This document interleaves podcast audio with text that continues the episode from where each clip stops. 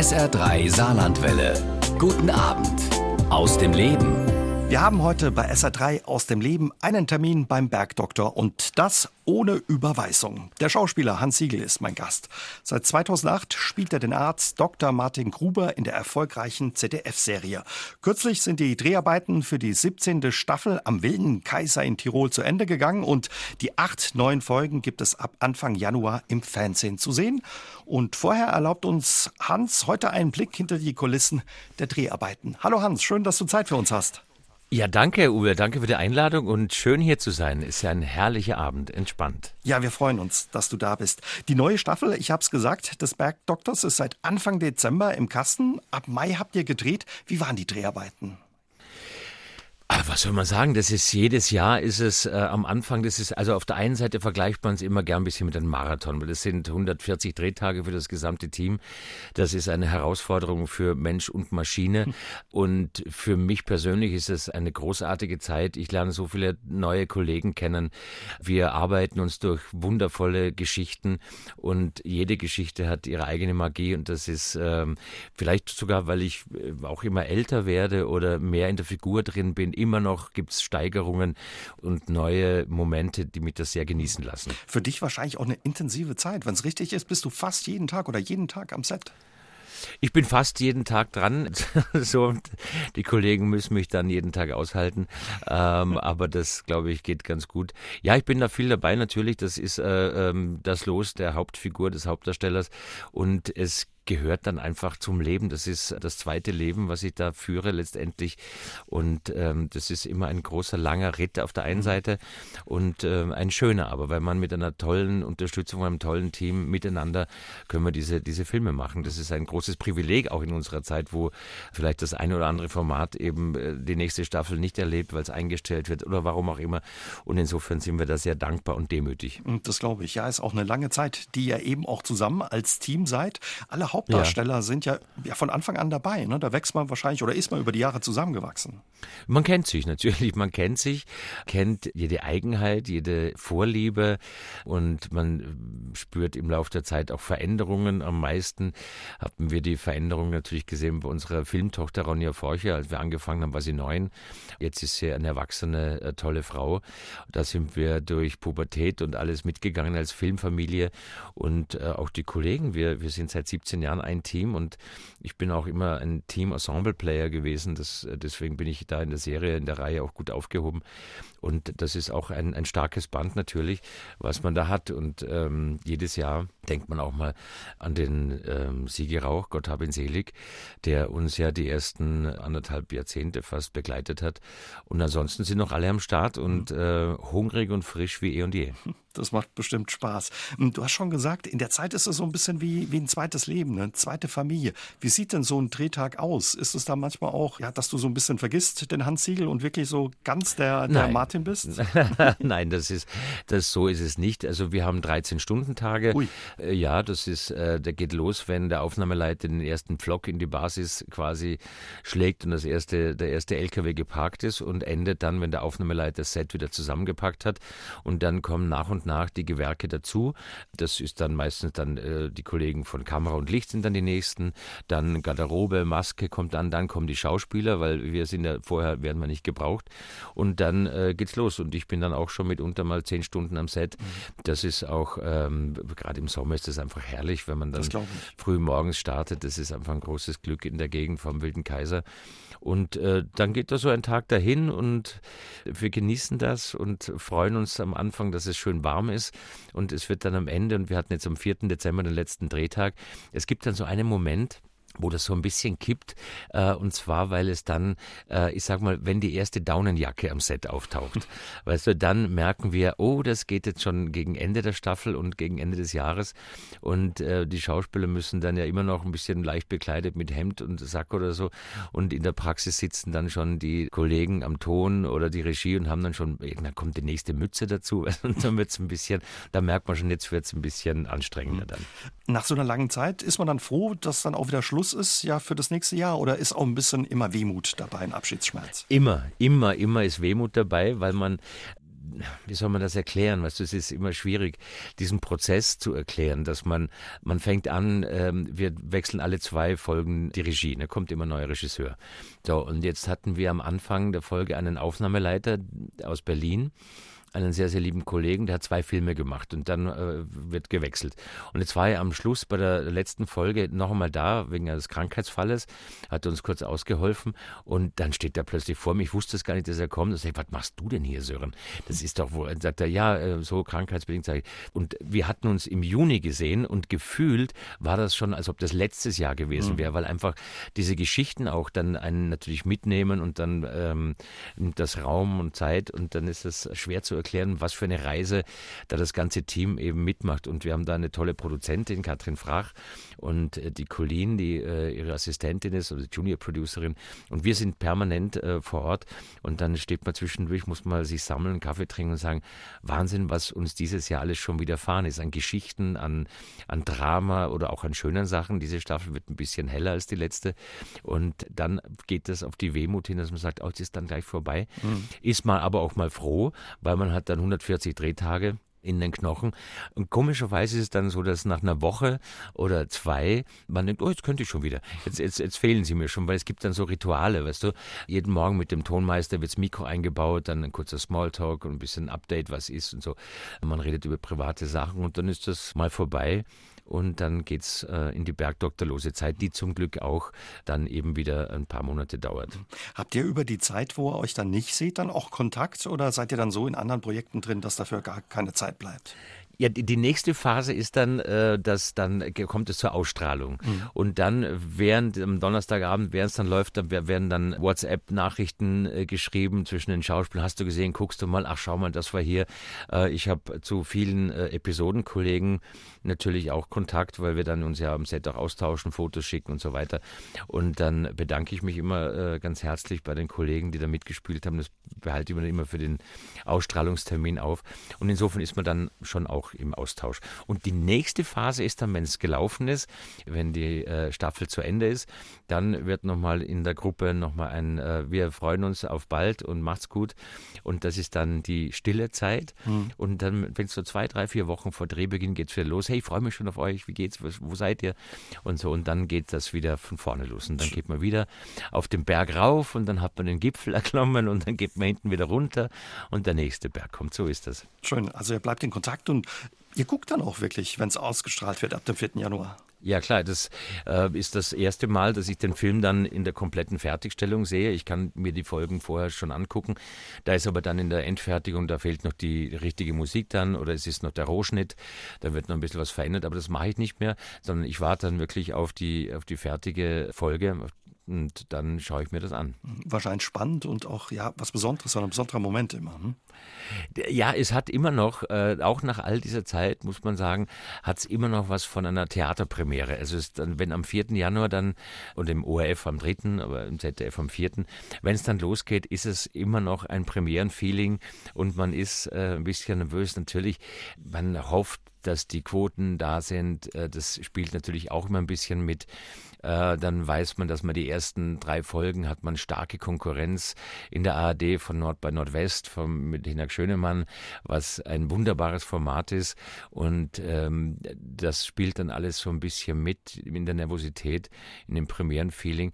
Und dann wird ja auch immer gleich am nächsten Tag wird dann die Quote dann ausgerechnet. Und dann heißt es wieder, der Bergdoktor gewinnt gegen oder verliert gegen oder so. Und das finde ich eigentlich keine schöne Umsetzung, weil in der ARD gibt es ein Krimi, das ist dann für die Leute, die gern Krimi mögen und wir sind dann eher in der emotionalen Ecke zu Hause und so findet jeder das, was er mag. Mhm. Und mittlerweile ist ja auch so, dass die Abrufe in der Mediathek natürlich auch schon sehr enorm sind. Das spielt mittlerweile auch schon eine große Rolle, dass äh, unsere Fans und unsere äh, langjährigen Freunde eine Woche vorher das alles schon sehen können. Ne? Und dann ist das alles jetzt ein bisschen anders geworden, als wir angefangen haben. Ab dem 4. Januar sind die neuen Folgen des Bergdoktors wieder im ZDF zu sehen. Die 17. Staffel. Für alle, die die Serie nicht kennen, werden nicht viele sein. Dr. Martin Gruber, erfolgreicher Mediziner, hat in New York gelebt, kommt irgendwann zurück in die Heimat ähm, nach Elmau, ja an den Wilden Kaiser, übernimmt eine Praxis. Als Arzt lieben ihn seine Patienten. Er ist auch sehr erfolgreich. Privat hat er immer ein bisschen Probleme, vor allen Dingen mit den Frauen. In der letzten Staffel ja, hat er sich von seiner langjährigen On-Off-Freundin Anne getrennt oder ja, er hat einen Dauerzoff beigelegt. Außerdem gab es aber Ärger mit dem Bruder. äh, ja, ähm, schön, wie, wie, wie du es zusammenfasst, genau. Ich, was ja. nicht so leicht ist, 17 Staffeln. ja. Aber worauf dürfen sich die Fans oder dürfen wir uns freuen in der neuen Staffel? Kannst du ein bisschen was verraten, Hans? Ja, ich, ich könnte natürlich spoilern äh, bis zum Anschlag. Ich kann euch die ganze Staffel erzählen, aber das will ja auch keiner. Das wollen wir äh, nicht, weil das muss, das, das wollen wir natürlich nicht. Ich kann nur so viel sagen, dass für Martin Gruber hat natürlich mit dem Abschied von Anne und Franziska, das war in einem Doppelpack quasi in der 15. Staffel ein nicht leichter äh, Moment. Das musste mhm. man in der 16. Staffel dementsprechend auch behandeln und, mhm. äh, und aufarbeiten. Es wäre dann, äh, sage ich mal, sehr heimatfilmig geworden, wenn er am nächsten Tag zur Tür rauskommt und es ist nichts passiert. Aber wo Schatten ist auch wieder Licht und deswegen wird die 17. Staffel eine etwas hellere äh, mhm. Note tragen, weil es vielleicht die ein oder andere Begegnung gibt, die den Martin Gruber etwas positiver aufs Leben blicken lassen. Und da äh, gibt es vielleicht so ein paar Rom-Com-Momente, Romantic-Comedy-Momente, die da vielleicht ganz spannend sind und vor allem sehr unterhaltsam. Da wollen wir gar nicht mehr verraten, sondern lassen uns ja. überraschen und freuen uns drauf. Ja, wenn du sagst 17. Staffel, es ist so abgefahren. Also ja, es ist so ein, ein Zeitbegriff, mit dem man so ähm, ja, da weiß ich manchmal nicht, wie ich damit umgehen soll. Es ist sehr skurril, weil ich mir nie gedacht hätte, dass ich beinahe 20 Jahre mit einer, mit einer solchen Figur lebe und arbeite. Ne? Und ähm, das ist ja nur noch, glaube ich, der, der Jan-Josef Liefers beim Tatort, beim der Tatort, hat mhm. auch schon, und die Kollegen hier in München beim Tatort, die Tatortkommissare haben auch ein langes Serienleben. Aber das, wenn du es so sagst, dann macht das kurz bei mir immer so, oh mein Gott, das ist ja Wahnsinn. So, ja. Wenn es richtig ist, hat deine Agentin dir damals von der Rolle abgeraten, hat gesagt, oh, das das ist zu ja. seicht, das ist nichts für dich. Ja, ja, sie hat mich, meinte sie, sie sieht mich da nicht. Das hat dann auch im Nachklang gleich dazu geführt, dass ich gemerkt habe, dass wir nicht am selben Strang ziehen. Und dann gab es eine berufliche Trennung dann. Aber ich fand das einfach total süß und, und heutig und modern, wie die beiden äh, Väter mit der Tochter unterwegs sind. Das Arztsujet sowieso hat mir gut gefallen. Und das ist vielleicht was, äh, weißt du, wenn man äh, ein Drehbuch liest, Schauspieler kriegen Drehbücher geschickt und einer kann mit äh, einer Geschichte was anfangen und der andere eben nicht. Mhm. Und mich hat es irgendwie erreicht. Und der Blick von äh, der damaligen Agentin war auf mich war vielleicht ein anderer. Die hätte mich wahrscheinlich eher in Negativrollen gesehen oder vielleicht ein bisschen böser Bösewicht-Geschichten oder so. Und das ist dann ja auch in Ordnung, da kann man niemanden, also ist uninteressant insofern, als das jemand einen anderen Blick hat, als man dann selber spürt. Aber für mich war das ganz klar, ich möchte da, ich, ich, ich spüre da was und das ist gut so. Was magst du bis heute, ja, nach so vielen Jahren noch an der Rolle? Dass man mir die Möglichkeit gibt und lässt, den Martin Gruber letztendlich auch immer wieder ein bisschen gegen die Erwartung zu bürsten, weil man ja in dem Format, was äh, unter dem Deckmantel des Heimatfilms immer noch funktioniert, und klar, irgendeinen Namen braucht die Schublade, das verstehe ich auch, und man hat so Erwartungen, dass der Arzt oder die Figur sich dann eben auch dementsprechend verhält. Mhm. Und es war, glaube ich, in der, in der, weiß nicht, sechste, siebten Staffel, hatten wir eine, eine Geschichte, war ein Patient, der hat den, äh, war blind und das war aber so wegen einer, nicht, ein, ein, ein Gehirntumor hatte der und äh, bei der Probe rastet der Kollege völlig aus und, und spielt seine Angst sehr groß und sehr stark. Und ich das stand ich im Drehbuch und habe gesagt, ja, Herr XY, jetzt bitte reißen Sie sich zusammen, Sie sind nicht der Einzige, der Krebs hat, ja. So. Und dann äh, guckt er mich an, also, in, also, wendet sich zu mir, war ja blind, und dann kommt der Regisseur und sagt, was hast du gerade gesagt? Also er soll sich nicht so haben, er ist nicht der Einzige, der Krebs hat. Mein Gott, es gibt noch andere, jetzt um sich so aufzuführen.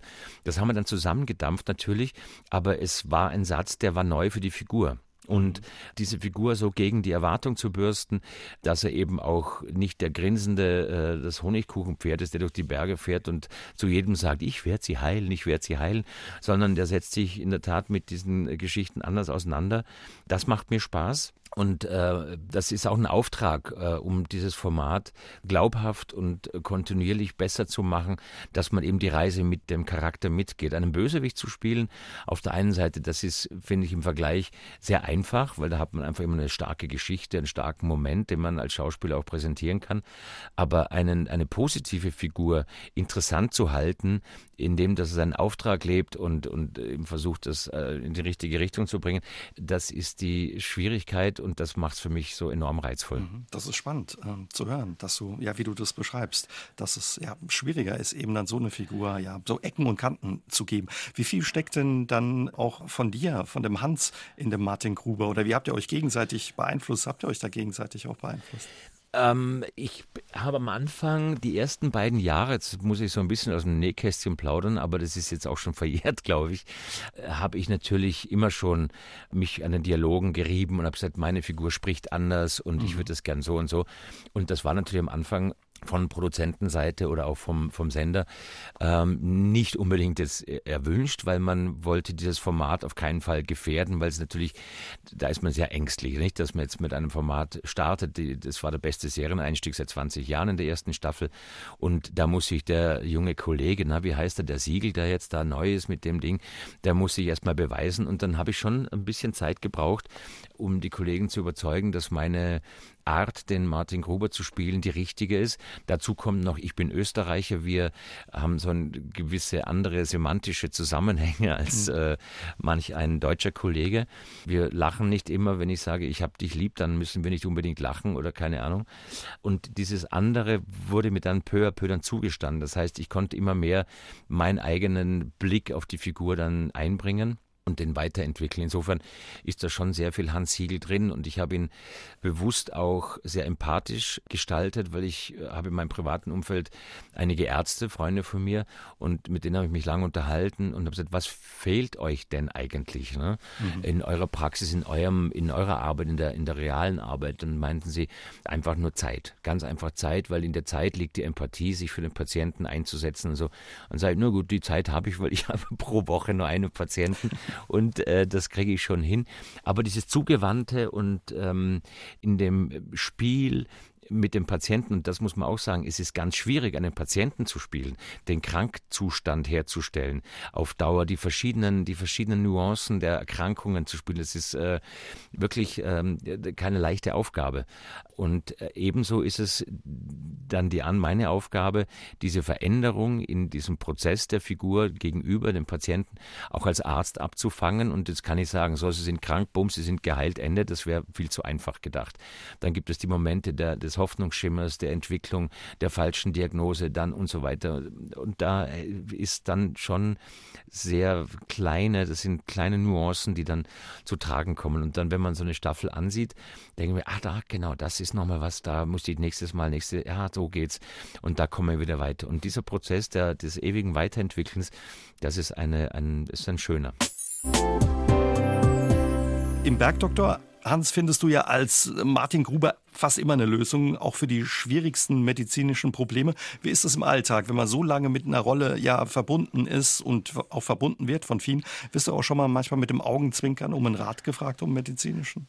Ich habe immer darauf gewartet, dass es irgendwann passiert. Es passiert aber nicht. Nein. Weil, äh, nein, es ist, es passiert nicht mehr, weil es, das ist mit, glaube ich, der Schwarzwaldklinik ist das vorbei. Mhm. Am Anfang war es so, wenn uns äh, Leute an der Praxis besuchen, dann wird man über den Zaun rübergerufen, äh, Herr Gruber, Herr Gruber, schauen Sie mal, mir tut mein linkes Knie so weh. Und und ich habe noch nicht herausgefunden, warum die meisten Menschen dann das linke Knie nehmen.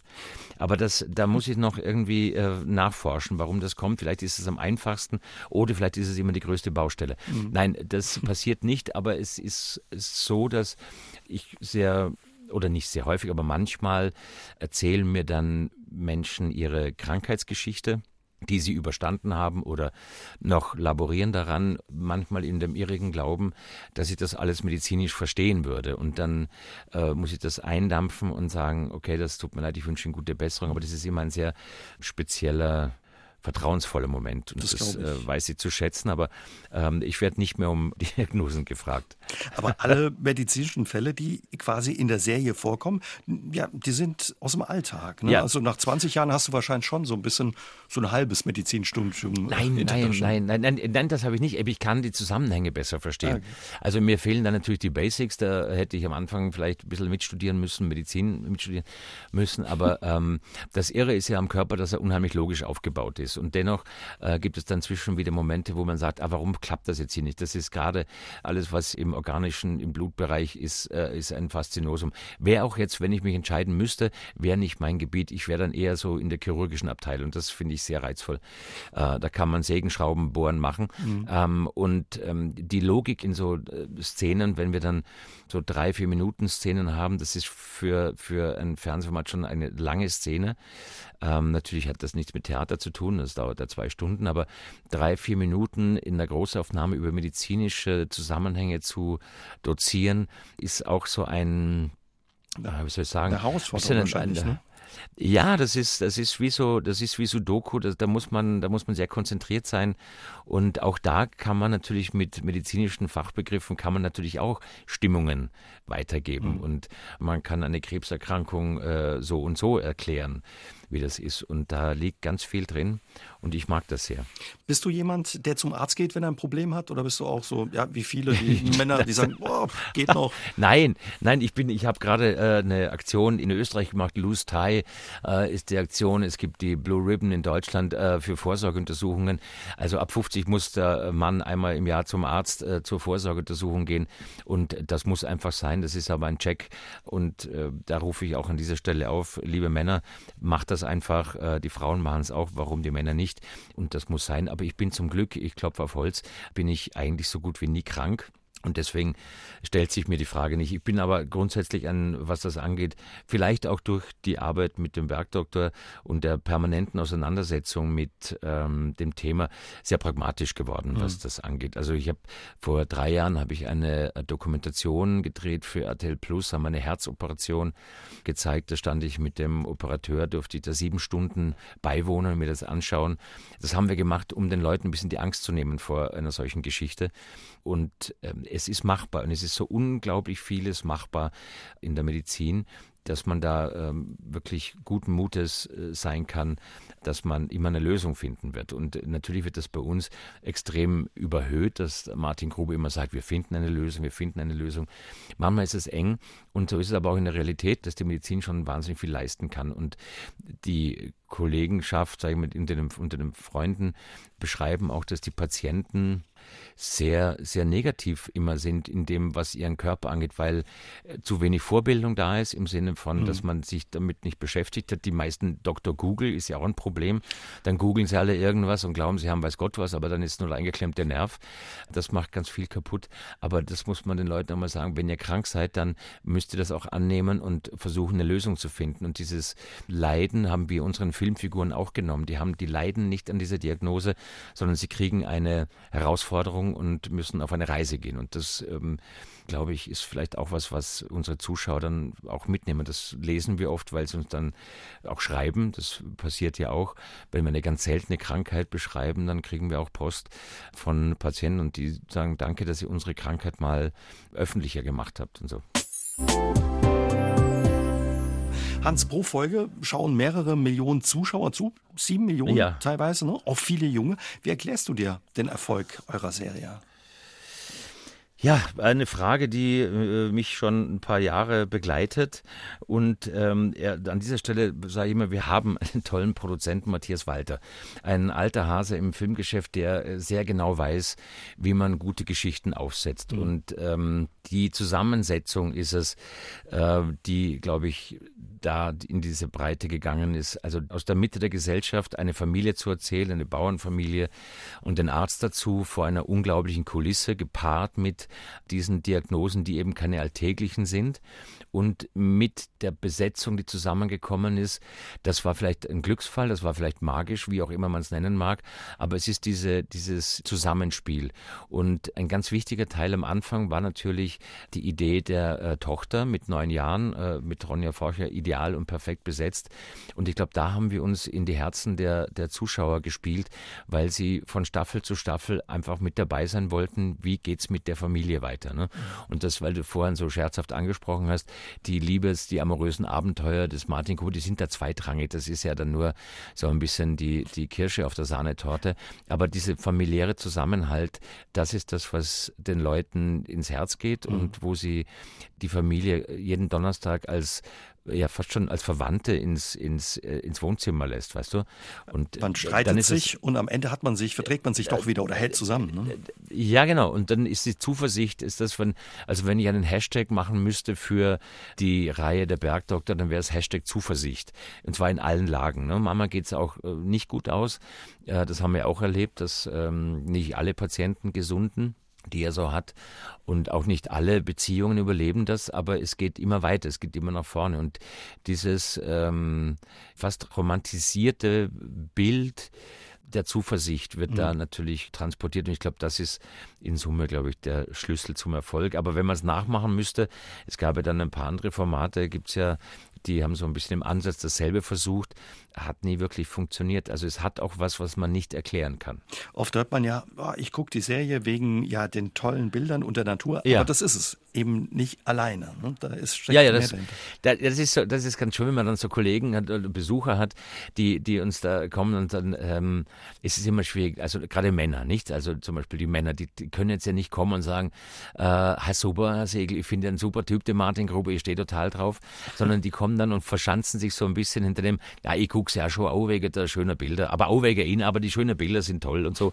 Und dann kommst du ein bisschen ins Gespräch mit den Leuten und dann sagst du, also das war schon, das war also jetzt, wenn, wenn die Anne, also das war ja Katastrophe. Da merke ich, ah, da ist noch was drunter, nicht? Und das ist auch so interessant, dass man sich dem Pathos nicht unbedingt stellen mag mhm. äh, und man lieber, man redet lieber über einen, über einen Thriller, einen Krimi oder über was weiß ich, wenn, wenn ein Actionfilm ist, dann kann man darüber reden, aber dass man sich etwas angeguckt hat, wo man vielleicht sogar nachdenklich geworden ist oder sogar mal ein Tränchen verdrückt hat oder wie auch immer, ja, oder eine, einfach nur eine Auszeit genossen hat, da tut man sich immer ein bisschen schwerer oder nur eine gute Zeit hatte, das zu kommunizieren, fällt dann gerade, sag ich mal, den, den Herren äh, der, unter den Zuschauern immer ein bisschen schwerer. Aber es wird besser. Es, es kommen immer mehr äh, ans Set und äh, so in die Lesungen oder so, die ich mache, so bei Live-Veranstaltungen, ja. ist immer mehr männliches Publikum. Und ich habe jetzt auch bei den Autogrammzuschriften, da kommt immer Autogramme äh, posten, die mache ich dann immer selber. Auch immer mehr Herren schreiben mir da. Es ist ganz interessant. Wir haben da schon eine gute Entwicklung gemacht. Auch bei uns in der Redaktion hast du viele Fans unter den Jungs und unter Jawohl, jawohl, Männer. In euch steckt allen ein bisschen Martin Gruber. Absolut. und was schreiben dir die Jungs dann, wenn die, wenn die schreiben? Schreiben die Mensch, Hans? Ah, nee, die schreiben einfach, dass sie, dass sie es genießen mhm. und dass sie sich manchmal jetzt dann doch aufraffen und äh, nochmal schreiben, dass ja. man, ich hätte nie gedacht, dass ich jemals schreiben würde, sowas. Es ist aber natürlich, die Autogramme sind dann immer auch für die Frauen natürlich, aber für mich können sie auch eins beilegen und sie, ja, so. Aber immer der, ich hätte nie gedacht, dass ich das mal sage. Mhm. Die Serie ist ja nicht nur in Deutschland erfolgreich, auch in Spanien unheimlich erfolgreich, in ja. Slowenien, habe ich gehört, äh, habt ihr ja. unheimlich viele Fans?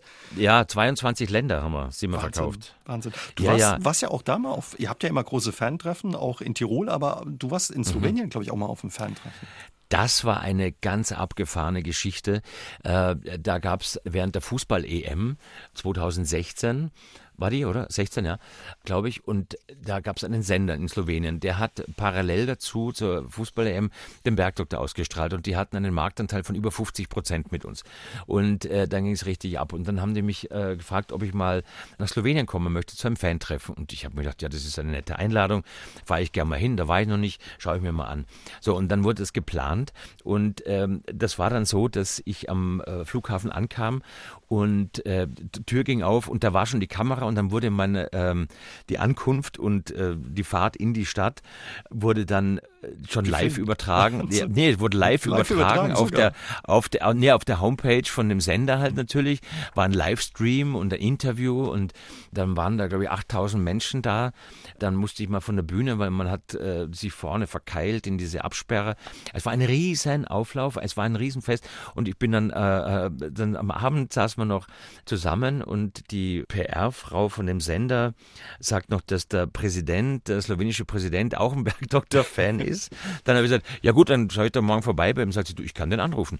Dann sage ich, ja, sage im Scherz, dann ruft den doch an. Zack, hat sie gemacht. Am nächsten Tag hatte ich ein, ein, ein Staatsmeeting mit dem slowenischen Präsidenten und wir standen da in seiner, in seiner, äh, ja, in seinen Gemächern und mhm. dann in seinem Büro. Eigentlich war das ein tolles, großes Büro und haben über Politik gesprochen und das war wirklich ein, ein abgefahrenes Ding und bin am nächsten Tag wieder heim und ich wusste nicht, was ich da jetzt gerade erlebt habe. Es war wahnsinnig herzlich und ich bin mit, ich weiß, sie haben mir ganz viele Sachen geschenkt und ein Fahrrad haben sie mir noch geschenkt und also es war wirklich, wirklich rührend, ja. Viele, Hans, beneiden dich auch um deinen Dienstwagen. Ich auch, ich gebe es zu. Ein tolles Auto. das Auto meiner Kindheit, ein alter Mercedes, ein 200er, ja. äh, 123er. Viele kennen ja. den noch als Taxi. Der ist ja. ja. auch schon seit vielen Jahren in der Serie dabei und dir wahrscheinlich auch ans Herz gewachsen über die Jahre. Ja, ja, ja, ja. Das ist ja wieder so ein Männerding, ne? das Auto. Das war natürlich auch clever gemacht. Äh, und da haben wir die Männer abgeholt, natürlich mit dem Auto, klar. Der ist von Anfang an dabei. Ich äh, weiß noch, in der ersten Folge, Gruber kommt zurück und leiht sich erst ein Auto, es war so ein moderner SUV und das war klar, dass der hält nicht lange, das Bild stimmt nicht, weißt du, so ein modernes Auto ist irgendwie ähm, und dann hat man die Idee gehabt, das muss irgendwas Älteres mhm. werden. Und ähm, unser lieber äh, Freund Uwe, von der Ausstattung ist dann los und hat dieses Auto entdeckt in der Nähe von Murnau. Äh, stand das, ich glaube, der hat bei Imocars, oder wie, nicht Imocars, wie ein Autoscout oder so, das Auto gefunden, ist dahin und hat gesagt, er wird das gern kaufen für die Filmproduktion. Und ähm, er hat die Geschichte erzählt, dass ein über 70-jähriger Mann ihm das Auto verkauft hat und der war garagengepflegt und war in super Zustand. Und er hat ihm den entlockt und hat gesagt, so, jetzt, hat ihm so ein Tränchen verdrückt beim Abschied, weil er an dem Auto irgendwie hing und hat gesagt, ähm, das ist, wir, wir, passen gut auf den auf und er ist ab jetzt immer im, im Fernsehen zu sehen dann. Und, und seither habe ich den. Ich hoffe, dem Mann geht es noch gut, ähm, weil er war schon älter damals. Und er freut sich noch immer. Und seither ist er da. Und äh, ja, es ist einfach so, es ist ein Retro-Vehikel äh, und da baut man so seine Freundschaft auf zu dem Auto. Und ich habe das Gefühl, auch wenn ich dann jetzt nicht drehe und ich komme dann im Mai wieder zurück, er freut sich richtig, wenn ich, wenn ich dann wieder Gas gebe, weil nur ich verstehe, wie das geht bei ihm. So, das, also so, so, ja, ja, genau. Herrlich zumindest, kann man sich, zumindest kann man sich das gut einreden. Herrlich, so ein Fund wünscht man sich natürlich, ne? ja, ja, so ein Auto ja, ja. Also er wird ja, und jetzt wird, ja, ja Entschuldigung, jetzt wird er gerade jetzt über den Winter wird er jetzt gerade restauriert. Da ist er jetzt in einer Werkstatt und wird jetzt wieder schön gemacht, weil mhm. natürlich, der wird ja auch viel bewegt, aber ähm, jetzt wird er ein bisschen hergerichtet und da freue ich mich schon wieder auf und die nächste Staffel. Stimmt es, dass ihr, wenn es wirklich brenzlig wird ähm, bei Dres, dass ihr ein Double für den Originalwagen habt, dass eben nichts passiert? Wir haben einmal ein Mitte-Special gedreht. Da war die Geschichte, dass Gruber unterwegs ist und wird so von einer kleinen Lawine äh, verschüttet. Und das musste man vorbereiten und hat dann eine Doublette gekauft äh, und hat den so halb in Schnee versenkt, damit wir dann nach dem Lawinenabgang das Auto zeigen können, wie es verschüttet ist. Und da wollten wir das Original natürlich nicht nehmen, weil wir es auch zu der Zeit parallel gebraucht haben. Und seither gibt es einen zweiten. Okay. Und der sieht eigentlich genauso aus, ist aber ein Diesel, das andere ist ein Benzin und der ist ein Diesel, fährt ganz anders. Ich habe den schon einmal, musste den auch einmal fahren, weil der andere musste irgendwie in die Werkstatt wegen Unterboden, keine Ahnung. Und dann haben wir den mal genommen und ja, auch der hat zu mir gesprochen und hat zu mir gesagt, hör mal, Junge, ich weiß, ich bin nur die Nummer zwei, aber ich gebe alles für dich. Und er hat gesagt, macht dir nichts, ich liebe dich trotzdem. So, also man kann da schon ein bisschen abkippen in so einer Geschichte. Angeblich äh, fährst du bei den Dreharbeiten auch mehr rückwärts als vorwärts mit, mit den Autos. Ja, naja, es ist ja so, ich muss ja auf Anfang, deswegen nenne ich das auf Instagram immer auf Anfang, mache ich, habe kurz einen Moment, äh, dann was zu machen und dann stehe ich auf Anfang und äh, ich fahre da einfach wirklich, genau, die meisten Wege fahre ich dann zurück, also rückwärts dahin, weil vorwärts hinfahren, wieder umdrehen, zurück, das geht oft bei den Bergstraßen nicht. Und insofern bin ich ein sehr geübter Rückwärtsfahrer, genau. Alles und dank des Bergdoktors. Ja, aber es ist gut. Und dann sitzt man da auf Anfang und dann bauen die ein bisschen auf und ähm, da muss man ein bisschen warten und dann ist das Funkgerät, das ist aber still, weil man sieht, die müssen noch die Kameras einrichten und dann ist es so ein, ein ganz leises und das ist dann die Uhr und dann atme ich so ein bisschen und meditiere mal so ein bisschen rein und einmal bin ich fast eingepennt. Uwe, ich sag's dir, das war so still. Äh, und dann, weißt du, draußen ist auch, wenn, dann, wenn wir im Sommer dann drehen, so am Abend, Dämmerung, mhm. dann dann ist ja immer entfernt, die Vögel, und dann hörst du drin noch das Ticken der Uhr. Und dann plötzlich kommst du, Hans, bist du noch da? Ja, ja, ich bin da. man sitzt ja auch gut in, in, in Ja, man sitzt gut. Auto, ne? Ja, sicher. Ja, man hat, ich habe ja die klassischen, die klassischen Kugel, äh, äh, Sitzlehne, also den Sitzbezug, die Kugellehne, die Taxikugeln. Und äh, da sitzt man hervorragend drin. Das ist wie ein Sofa. Hat er schon Servolenkung? Letzte Frage zum Auto, um nicht alle, die sich nicht fürs Auto zu interessieren, zu langweilen. Oder hast du dann auch gleich ein äh, Muskeltraining nee, mit der, eingepackt? Nee der, nee, nee, der hat schon Servo. Ah, der ja, hat schon Servo. Ja, ja. Wer aber auch nicht fehlen darf, ja klar, beim Bergdoktor ist der Mark Keller der Dr. Alexander Kahnweiler, ja. ein langjähriger Kollege des Bergdoktors ja. und Freund. Ja. Äh, kanntet ihr euch vorher schon oder habt ihr euch nee. über die Serie kennengelernt? So? Ja, ja, da, Grüße gehen raus an Marc, du alter Schlingel. Ähm, wir haben uns kennengelernt vor, vor Drehbeginn, genau. Ich habe die Besetzung, also es wurde ja alles gecastet. Die Ronja wurde gecastet, der Heike wurde gecastet, die Monika war gesetzt dann, Baumgartner, die Mutter. Die Mutter, mh die Mutter.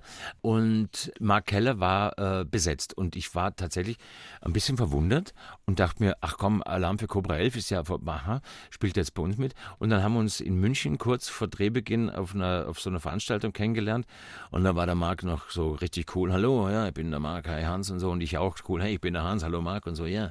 Und wir haben gedacht, jetzt müssen wir die Coolen mal ein bisschen raushängen lassen und wussten noch nicht, was äh, uns da für eine liebevolle, sehr amüsante, mittlerweile mittlerweile 17-jährige Freundschaft bevorsteht und was wir das alles erleben würden und wie oft wir einen Dreh abbrechen. Und äh, ja, der gehört dazu. Und er hat ja auch diesen Claim gemacht, Martin, mein einziger Freund, äh, wo ich jetzt, ich habe jetzt gerade so eine tolle Veranstaltung gehabt in Hannover mit einem, mit einem Puppenspieler, mit meinem Freund Detlef Wutschig. Und da kommst du auf die Bühne und dann sagen halt irgendwie ein paar hundert Leute, Martin, mein einziger Freund, weil Marc das einfach so gebrandet hat. Und das ist schon auch eine Leistung. Ist es was Außergewöhnliches, ja, auch in eurer Branche, dass über die Zeit, ja. über die Jahre so eine Freundschaft ja. entsteht auch? Ja, das ist, äh, du, schau mal, das ist äh, 17 Jahre in einer, in einer Kontinuität und in einer, immer wieder auch frisch das äh, zu beleuchten, dieses, diese Freundschaft, die wir da spielen. Und natürlich habe ich im Laufe der Zeit ja auch Geschichten privater Natur erlebt. Die Söhne wurden größer. Ähm, ich habe die, die Schnuckis, äh, seine Schnuckis kennengelernt, die Eddie Mein. Und am Anfang waren das ja Kinder und jetzt sind das erwachsene Männer. Und da hat man auch im Laufe der Zeit über Themen, äh, über alle Themen mhm. Gesprochen. So. Und das ist, ist ein schöner, äh, wie soll ich sagen, es ist ja mehr als ein Arbeitskollege, äh, sondern es ist ja ein, ein, ein Freund und Arbeitskollege. Schön. Und darf er auch den Mercedes mal fahren oder so weit geht die Freundschaft nicht? So, geht, so weit geht die Freundschaft nicht. Er kam noch nie in die Verlegenheit und es gab tatsächlich auch bei einer Staffel mal, als die Ronja, sprich die Tochter Lilly, sollte mal im Drehbuch mit dem Auto irgendwie wohin fahren oder ihn abholen oder so. Und dann habe ich gesagt, so weit sind wir noch lange nicht. Das Kind hat erst den Führerschein ein Jahr in der Serie. Das können wir nicht machen, das geht nicht. Und dann haben wir dann da, das haben wir dann in die Szene eingebaut. Und dann ist sie, glaube ich, einmal ist sie weggefahren, glaube ich, die, die Ronja als Lilly. Oder ich habe es dann doch wieder, ich weiß es nicht. Aber da, da ist natürlich, das ist natürlich äh, schwierig, nicht? Aber ist eine gute Idee, man, man müsste mal reinsetzen. Werde ich nächstes Jahr dran denken an dich, werde ich mal einbauen. Okay. Du bist in der Steiermark in Österreich aufgewachsen. Was für Erinnerungen äh, hast du an deine Kindheit? Wie bist du da aufgewachsen? Also ich bin bis 79 in der Steiermark aufgewachsen, dann bin ich nach Vorarlberg gezogen und bin danach, war zwischendurch in der Schweiz, dann bin ich nach Innsbruck gegangen. Also meine Kindheit war sehr turbulent. Die ersten zehn Jahre bin ich tatsächlich, glaube ich, wie, wie man sich bei Peter Rosecker so eine, eine, eine Kindheit vorstellt, aufgewachsen. Barfuß, Lederhose, T-Shirt und los geht's und raus geht's mhm. und erst, wenn es dunkel ist, wieder nach Hause. Und ähm, habe das sehr sehr positiv und sehr schön natürlich in Erinnerung. Und dann bin ich nach Vorarlberg gegangen, da musste ich erstmal Vorarlbergerisch lernen, weil ich aus der Steiermark kam und äh, war immer eigentlich on the road und unterwegs. So, das ist meine, meine, meine Jugend. Ihr seid oft umgezogen, deine Eltern, wenn das richtig ist, haben sich ja scheiden lassen, als du zehn warst und äh, dann haben deine Großeltern auch eine große Rolle für dich äh, gespielt. Was, ja, ja. Was, was haben die dir so mitgegeben fürs Leben auch? Naja, es ist, also es war ja damals auch so, die, die äh, beide Eltern berufstätig, wo bleibt wohin mit dem Kind, natürlich zu Oma und Opa. Und das war das größte Glück natürlich. Ähm, was nimmt man da mit?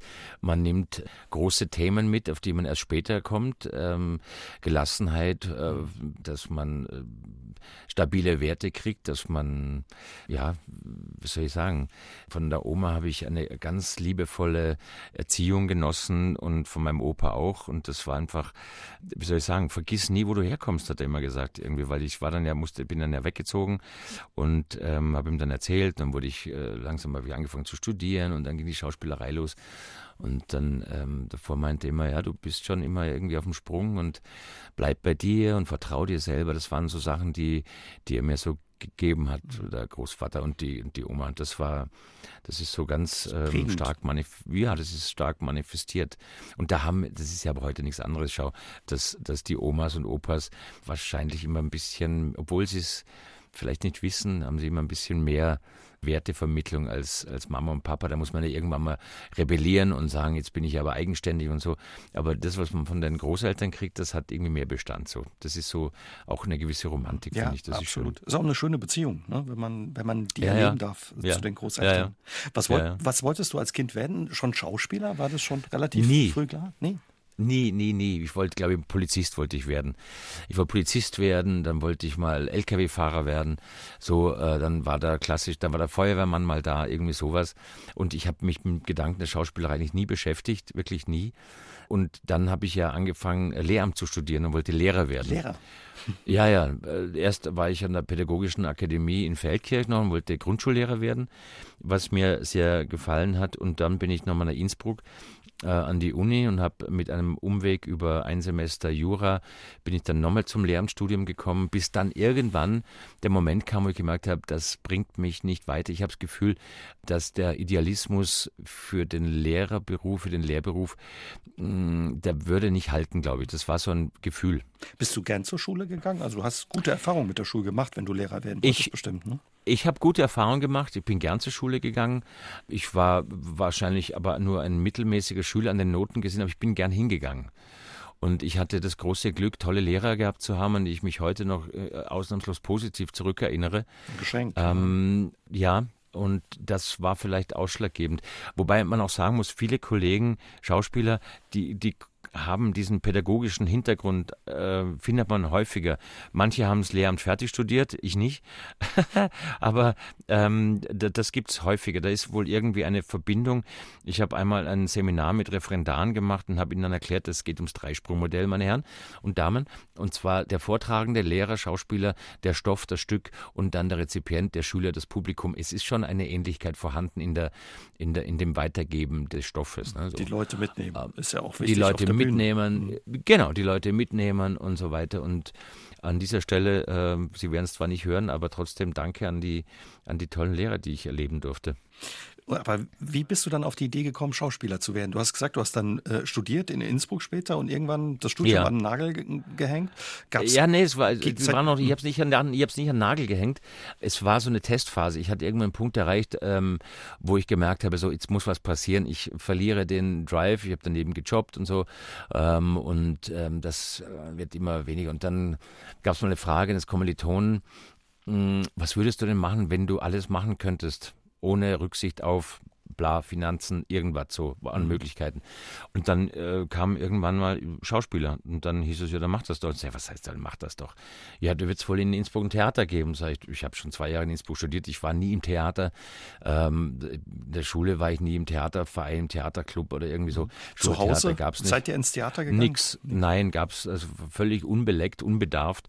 Und äh, dann habe ich das Telefonbuch genommen und habe unter T nachgeguckt, fand dann das Tiroler Landestheater und habe da angerufen und habe gesagt, hallo, äh, haben Sie eine Schauspielschule? Und meinte, ja, sicher, am dritten Stock haben wir eine Schauspielschule, komm vorbei. Und dann bin ich da hin und da, da, da, da habe ich gerade angerufen wegen der Schauspiel. Ja, die sind gerade oben im dritten Stock, muss aufgehen. Und dann bin ich da oben hin und habe ich den Schauspiellehrer, meinen späteren, dann kennengelernt und es war eine äh, schicksalshafte Begegnung, weil er mich eigentlich wegschicken wollte, weil er gesagt hat, nee, das sehe ich nicht, das ist alles gut. Also er hat mir dann noch ein, ein Reklamheft gegeben und ich habe den Valentin gelernt aus dem, aus dem Faust, äh, Gretchens Bruder. Und als ich ihm vorgesprochen habe, meinte, das wird nichts, tschüss, das Mama, du bist zu groß und untalentiert und so weiter. Und da sind zwei Fahrstühle waren da in dem Theater. Und ich stehe auf der dritten Stock, Probebühne, und äh, ich diskutiere und sage, warum? Ich kann doch nochmal üben, besser werden und wegen der Größe, das, was meinen Sie überhaupt? nein, zu groß, äh, du bist zu groß im Film überhaupt und auf der Bühne bist du zu groß und das ist, nein, das, ich habe keine, geht nicht. In dem Moment geht die Lifte auf und eine kleine, quirlige Frau kommt raus mit Hut und Schal und Brille und sagt, was ist da los? Und dann sage ich, guten Tag, sage ich, der Herr Zingel möchte mich jetzt gerade, ich bin, möchte mich bewerben. Ja, wieso, wieso, was ist, was ist denn mit dem Jungen? Und sage, ja, ich habe vorgesprochen, da kannst Gretel, das kannst du vergessen, das, das wird nichts. Ich habe gesagt, der ist zu groß, das, das, macht keinen Sinn.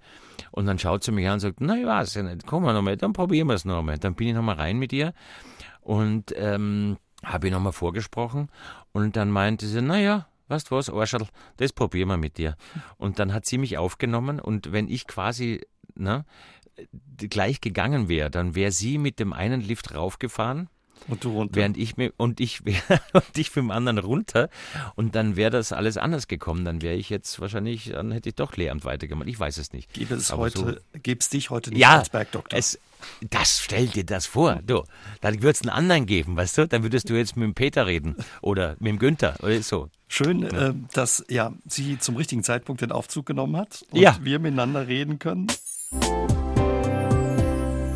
Ernst, das Hallo, darf ich mal sagen, Uwe, danke, dass ich äh, hier sein darf. Danke sehr für die Einladung. Da freue ich mich sehr dass du da Dankeschön. bist und ja. dir die Zeit für uns nimmst. Hm, Sehr Lass uns gerne. noch ein bisschen erzählen, weil das ja so eine schöne Geschichte war, wie es mit dir losging am Tiroler Landestheater. Mehr oder ja. weniger durch einen Zufall deine Schauspielkarriere begann. Wie ging ja. das dann weiter, als die Gretel Fröhlich gesagt hat, na, bleib da, wir probieren es. Arschatl, Arschatl, das machen wir jetzt, komm her. Äh, dann war ich ein Jahr in der Schauspielschule und war naturgemäß der Älteste, weil die anderen waren so 16, 17, 18 und ich war schon 22, 21, 22 und habe das ein Jahr gemacht habe gemerkt, ich brauche einen anderen Weg. Und bin dann, da gab es immer Ensembleveranstaltungen, äh, Nachmittag, Sonntagnachmittag, Ausdruckstanz, alles das ganze Programm rauf und runter. Und ich habe gemerkt, ich muss mir das anders machen und bin dann ausgestiegen aus der Schauspielschule. Und der Emo Zingel hat mich mit allen Flüchen dieser Welt äh, aus dem Raum geschickt und meinte, aus die wird nie was werden. Sag ja, schauen wir mal, Emo. So. Und habe mir dann am Landestheater meine eigene Ausbildung quasi zusammengebastelt und habe mit Schauspielern, Regisseuren, Sängern, Korrepetitoren, also Klavierbegleitungsfachangestellten, glaube ich, das sagt man da, Korrepetitoren, und äh, Ballett gemacht weil ich dann die Schauspielprüfung kann man entweder an einer Schauspielschule, staatlichen Schauspielschule machen oder frei und dann äh, muss man zu einer paritätischen Prüfungskommission einmal mhm. im Jahr. Also. Und äh, da das muss man dann nur angeben, was man macht und dann dahin gehen. Und was man dazwischen macht, wie man es macht, ist eigentlich dann jedem selber überlassen. Und da hatte ich dann auch das ein oder andere Erlebnis, wo ein Schauspieler, eine Schauspielerin mal gesagt, nee, mit dir arbeite ich nicht, das, du bist völlig talentfrei. Und sage ich, ja, aber dann hilft mir das Talent zu finden. Ich war so überzeugt und, und wollte es so sehr, dass ich da nicht aufgehört habe und es nicht, nicht losgelassen habe. Ich wollte dich gerade fragen, also du warst wirklich überzeugt, jetzt bin ich angekommen, das will ich machen. Oder dass du dran geblieben bist. Ja, das war, das, als ich dann damals vom, vom Landestheater stand, wusste ich, da will ich hin. Ich fand dann, äh, bin dann jeden Tag im Theater gewesen, habe von der Seite mir die Opern angeguckt und Ballett und, und alles und die Schauspielstücke in allen, im großen Haus, im Kammerspiel und Studiobühnen und wusste, das ist in dieses, da möchte ich, ich möchte da sein und das möchte ich alles lernen. Da war ich wirklich fest davon überzeugt. Ja. Mhm. Und dann, ja, ist was draus geworden. Du und, warst dann Ensemble-Mitglied. Äh, ja, irgendwann haben sie, irgendwann war ich, irgendwann war ich penetrant genug und dann äh, haben sie mich da mitspielen lassen und dann haben sie mich dann tatsächlich engagiert, ja, und dann war ich da im Engagement und bin dann äh, mit einem Regisseur, der Gastregisseur in Innsbruck war, nach Bremen gegangen zur Bremer Shakespeare Company und habe dort ein bisschen gespielt. Das war aber nicht so meine Baustelle, das war, hat mir, das ist eine andere Form von Theater und bin dann weitergezogen nach Freiburg und habe dann dort äh, unterschrieben und habe dann dort noch tolle Stücke gemacht und bin dann aber, dann hat der Intendant früher gekündigt, als er kündigen hätte wollen, sollen eigentlich, was für mich damals bedeutet hat, wieder auf Tour zu gehen, wieder Vorsprechtour und wieder umziehen und so. Und dann hatte ich irgendwie keine Lust mehr. Und dann kam die Idee, ich möchte jetzt frei arbeiten, habe dann parallel schon eine Schauspielagentur für Film und Fernsehen gehabt, weil so ein bisschen der Plan war, ich möchte jetzt zum auch Fernsehen.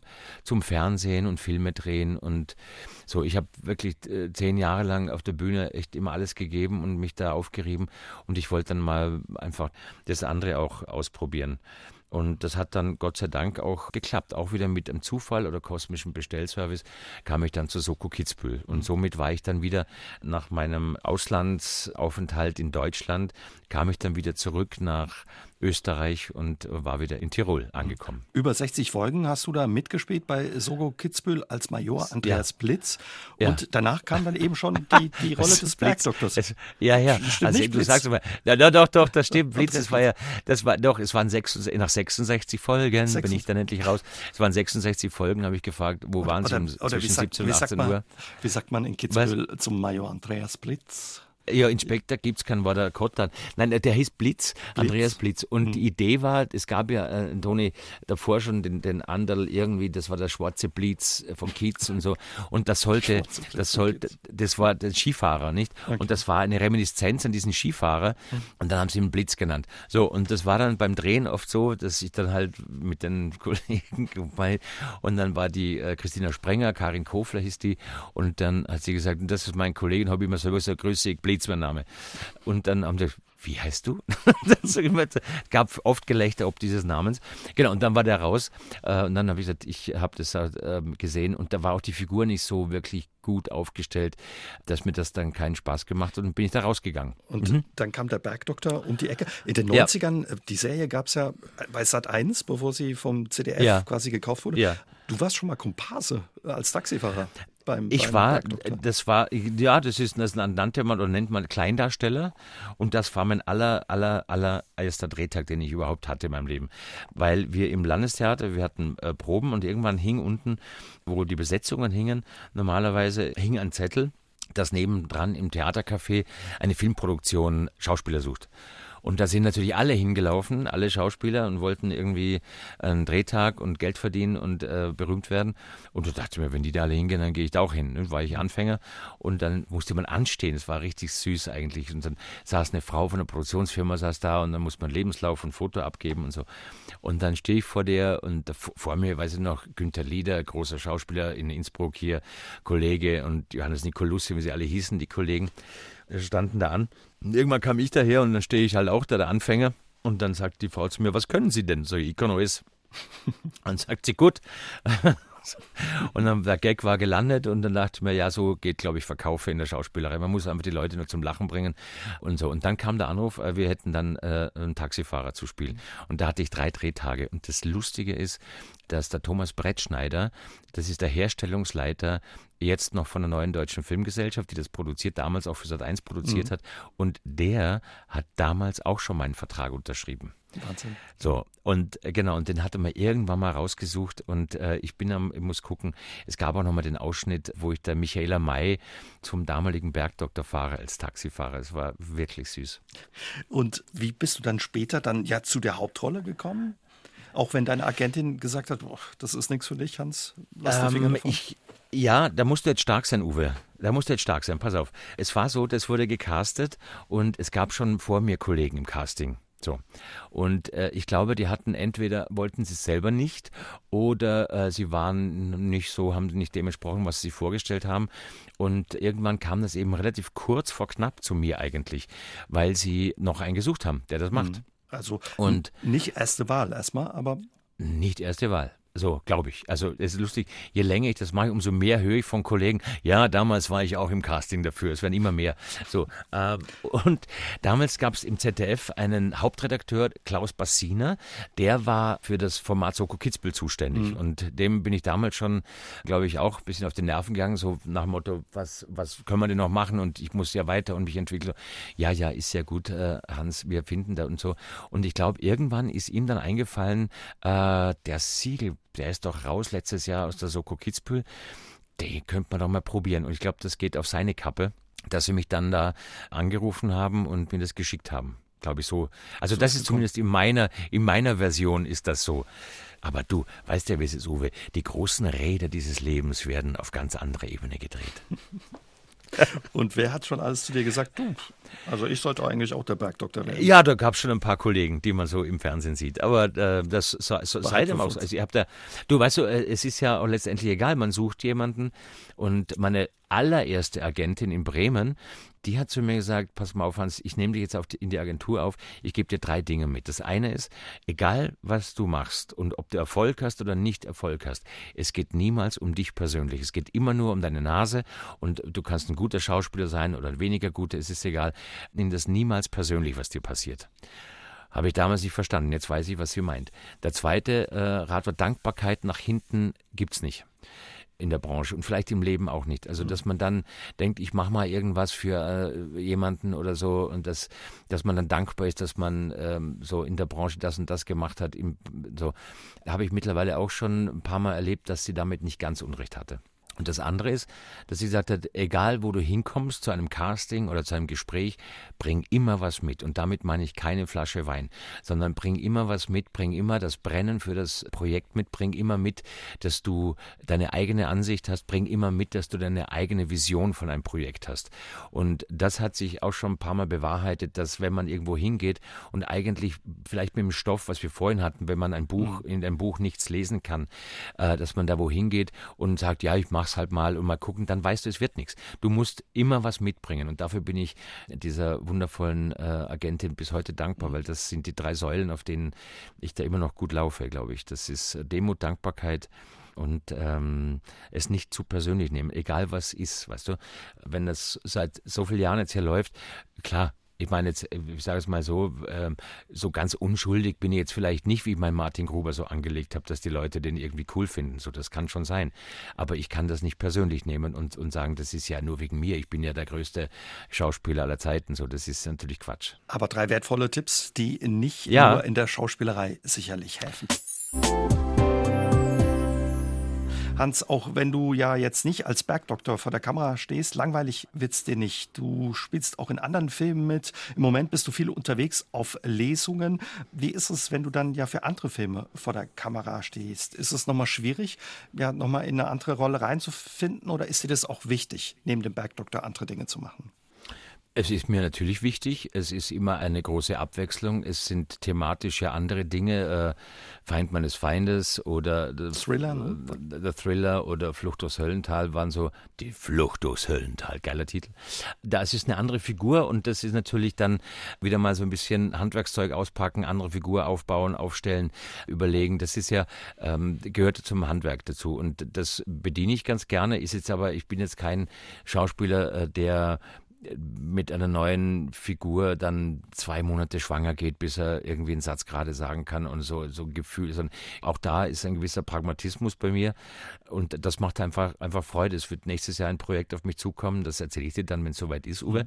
Aber ähm, das ist dann eine freudige Abwechslung und ist vielleicht sogar ein bisschen mehr Auftragsarbeit sage ich mal, im Sinne von, ich bin natürlich beim Bergdoktor in die Entwicklung sehr eingebunden, Staffelausblick, wir reden viel miteinander und so weiter. Das hat sich einfach über die letzten Jahre so ergeben. Wenn ich für einen Einzelfilm besetzt werde oder wir einen Einzelfilm machen, dann ist meistens das Drehbuch schon vorher, sehr lange vorher fertig, mhm. besprochen und geklärt. Äh, und dann ist es Auftragsarbeit im Sinne von, im besten Sinne von die Geschichte gut umsetzen und mit dem Regisseur vor Ort Lösungen finden. Das ist eine andere Anbindung Anbindung als beim Bergdoktor natürlich. Also da bleibt und, gar nicht so viel Zeit nebenher für nee, andere Filme. Nee, nee, nee, nee, nee. Naja, es ist, es ist so, ich mache alle zwei Jahre einen anderen Film und das ist, das ist gut. Die Stoffe müssen auch entwickelt werden und äh, ich möchte es auch nicht inflationieren. Also zum Beispiel, ich habe ja mein Format, äh, den Bergdoktor am Donnerstagabend, Hauptabend und das ist auch in Ordnung und irgendwann wird es ein Leben nach dem Bergdoktor geben und da kann ich mich dann etwas mehr ausbreiten. Ich versuche es bewusst ein bisschen zu reduzieren auch, weil solange diese Reihe läuft, ist die Verbindung des Zuschauers natürlich hauptsächlich darüber. Mhm. Und das Spannende war, dass bei diesen beiden Thrillern, die wir gedreht haben, war die Frage, funktioniert ein Schauspieler beim Publikum auch an einem anderen Tag, nämlich am Montagabend auf diesem Thrillerplatz. Und äh, es hat funktioniert. Wir hatten über sieben Millionen Einschaltquote. Die beiden Filme waren, wurden sehr, sehr gut besprochen auch. Und das hat mir nochmal einfach auch die Nervosität gegeben, dass es äh, mit dieser Schublade auch nicht weit sein kann. Ne? Sondern das, das hätte auch sein können, dass das Publikum sagt, ja, der Siegel, du, das ist ein super Schauspieler, aber das ist, ich braucht er nicht, der soll den Bergdoktor spielen und wenn der was anderes spielt nachher, mag ich ihn gar nicht sehen. Das war zum Glück so nicht und ähm, deswegen schauen wir mal, was nächstes Jahr kommt. Hattest und, du da äh, auch ein bisschen die Sorge, ja, in eine Schublade geschoben zu werden, nach so vielen Jahren naja, Bergdoktor? Oder? Nö, die, die, Sorge, die war am Anfang schon klar, dass ich in einer großen Schublade bin. Also das war im ersten Interview schon klar. Herr Siegel, der Bergdoktor, das sind große Fußstapfen. Was macht's mit Ihnen? Sie sind jetzt gebrandet. Da war mir schon klar, äh, das ist. Habe aber auch die Erfahrung gemacht, dass ich davor äh, fünf Jahre Soko Kitzbühel gedreht habe. Da war ich dann der Kommissar. Hallo Soko und so, weißt du. Da haben Leute mich dann auf der Straße angerufen und so. Und dann plötzlich hieß es, der Ex-Kommissar ist Neomediziner. Das würde dann so so äh, ne, in der Presse wird das dann so umgesetzt. Und erstmal ist man Kommissar, der Neukommissar, dann ist man der Ex-Kommissar, dann ist man der Neodoktor, der Neomediziner. Jetzt bin ich der Bergdoktor und irgendwann ist vorbei, dann wird es heißen der Ex-Bergdoktor. Und äh, wahrscheinlich wird mir diese Rolle natürlich äh, Zeit meines Lebens werde ich über diese, über diese Geschichte erzählen, weil sie A außergewöhnlich und B einfach wunderschön ist und sie natürlich auch mein Leben widerspiegelt. Aber irgendwann wird es heißen, der Ex-Bergdoktor, da quatschen wir vielleicht in ein paar Jahren und sagst du, soll ich hier heute Abend zu Gast bei SR3, der Ex-Bergdoktor und Neo-Anwalt Hans Siegel. Äh, und dann reden wir über ein neues Format. Und das ist, glaube ich, einfach wichtig für die Leute, dass sie diese Verordnung haben, dass sie mhm. diese kleinen Koordinaten brauchen sie vielleicht. Ja, das ist auch schön zu hören, wie du damit eben auch umgehst und auch keine Angst vor diesen Schubladen hast. So nehme ich das zumindest wahr. Ja, ja, Aber ja. was für Rollen würden dich dann reizen oder Figuren noch? Vielleicht der Bösewicht, den man dir mal nachgesagt hatte, der, dass der besser zu dir passen würde? Oder? Der, wenn der mal kommt, eine Negativfigur zu spielen, das muss schon eine sehr gute Negativfigur sein. Also das ist ja, wenn man sich so umschaut, immer schwierig, was für Filme so gedreht werden. Also das muss eine gute Figur sein. So von der Figurenart her wäre ich sowas, äh, hätte ich mal, würde ich gerne mal sowas, wie verorte ich das für dich, also so, so Big Lebowski-Typen, so einen würde ich gerne mal spielen. So, weißt du, ein bisschen, da komme ich aber erst ins Alter. Das ist ja das Schöne, es kommen, glaube ich, jetzt. Ähm, tja, ich bin noch jung, Uwe. Ich meine, weißt du, ich bin 54, Lass uns überraschen. ich bin 54, blutjung. Du, und da kommen noch die schönen Rollen. Ich glaube, die großen, gehaltvollen Rollen kommen. Und ähm, ich glaube, irgendwann muss es halt mal, glaube ich, ein anderer Film sein. Den dreht man in Finnland oder in Amerika oder in Spanien. So, einfach ein bisschen was anderes. Aber das hat alles Zeit und das kommt alles zur richtigen Zeit. Im Moment, ich habe es gesagt, bist du viel unterwegs nach den Dreharbeiten ja. mit Lesungen. Ja. ja. Hast du nicht mal Lust, auch ins Saarland zu kommen? Eine Kollegin hatte gesagt, ist egal, was er liest. Hauptsache, er kommt und liest das vor. ja, gut. Ja, kann ich machen. Du, liebe Grüße ähm, ähm, auf meiner Homepage, da ist eine E-Mail-Adresse. Schreibt mir, ich komme gerne. Mhm. Wenn ihr dafür sorgt, dass da ein paar Leute im Saal sind, dann äh, komme ich wahnsinnig, dann komme ich wahnsinnig gern vorbei. Aber hör zu, ich bin ja gerade auf, ich war ja gerade unterwegs jetzt mit so Weihnachtslesungen und es, wir sind ja in der Weihnachtszeit. Richtig? Absolut richtig, ja. Es ist, ist absolut richtig. Schau mal, da habe ich dir was mitgebracht heute. Magst du das hören? Bitte. Da freue ich Ich finde das ein, so einen kleinen, einen kleinen Text habe ich mitgebracht, weil den finde ich so schön. Und zwar von Hermann Hesse zu Weihnachten. Meine Damen und Herren, ich lese jetzt was vor, eine Geschichte. Ich lese jetzt eine Geschichte vor. Hermann Hesse zu Weihnachten. Im Leben des Durchschnittsmenschen unserer Zeit ist das Begehen der paar allgemein gefeierten hohen Festtage eigentlich das einzige Zugeständnis ans Ideale.